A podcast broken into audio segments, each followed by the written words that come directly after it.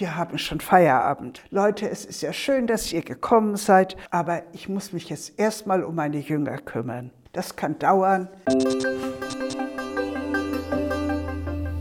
Kommen Sie bitte mal mit in folgende Situation, die im Lukas-Evangelium geschildert wird.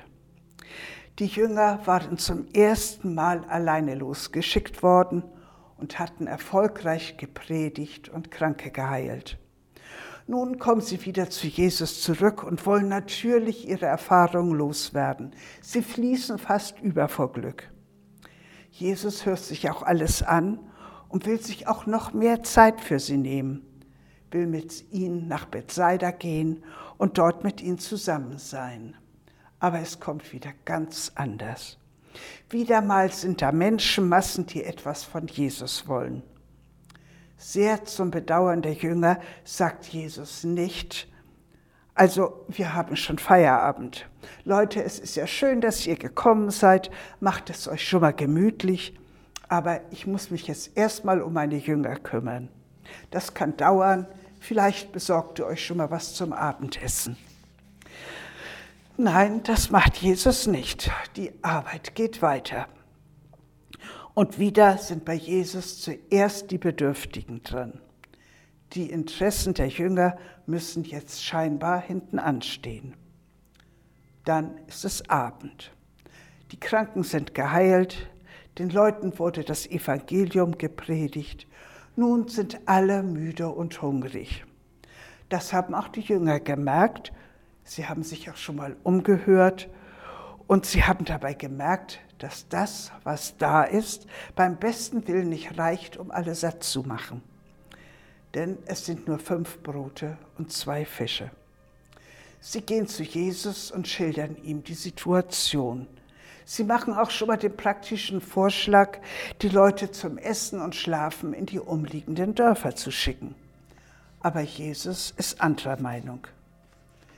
Er sagt zu ihnen, gebt ihr ihnen zu essen. Puh.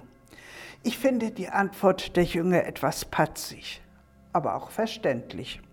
Sollen wir etwa zum Bäcker gehen und für die mehr, als 5000 Leute Brot kaufen? Irgendwie merken sie wohl, dass sie selbst nicht weiterkommen. Und wohl auch, dass ihre Euphorie, mit der sie von ihrer Missionsreise zurückgekommen sind, nun in den Hintergrund getreten ist. Jesus muss sich der Sache wieder selbst annehmen. Und Jesus jammert nicht, beklagt nicht die Situation, macht den Leuten auch keine Vorwürfe, etwa so, wenn man hierher kommt, weiß man doch, dass es lange dauert, kann, dauern kann. Dann nimmt man sich doch etwas zum Essen mit. Nein, Jesus nimmt das Vorhandene, die fünf Brote und zwei Fische. Er dankt Gott für das Wenige, für die Brote und die Fische. Und dann fangen Jesus und die Jünger mit dem Verteilen an. Während sie sich an die Arbeit machen, geschieht das Wunder. Sie kennen die Geschichte.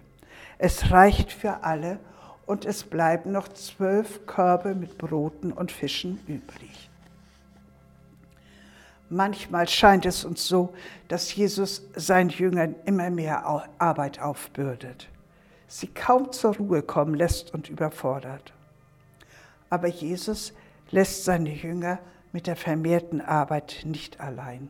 Er packt selbst mit an, auch heute noch. Jesus gibt seinen Jüngern für ihren Auftrag das, was sie brauchen. Und es bleibt für jeden ein voller Korb mit guten Erfahrungen mit Jesus zurück. Er zeigt ihnen wieder mal, dass er der Herr der Situation ist, dass er der Handelnde ist und mehr als genug gibt. Jesus hat uns vorgemacht, was in ausweglosen Situationen zu tun ist. Gott in der ganzen problematischen Situation danken, sie ihm hinlegen und ihn bitten, etwas daraus zu machen. Jesus führt uns oft andere Wege, als wir möchten, führt uns auch neue Wege. Aber er lässt uns in und mit der vermehrten Arbeit nicht allein. Jesus ist und bleibt der Handelnde.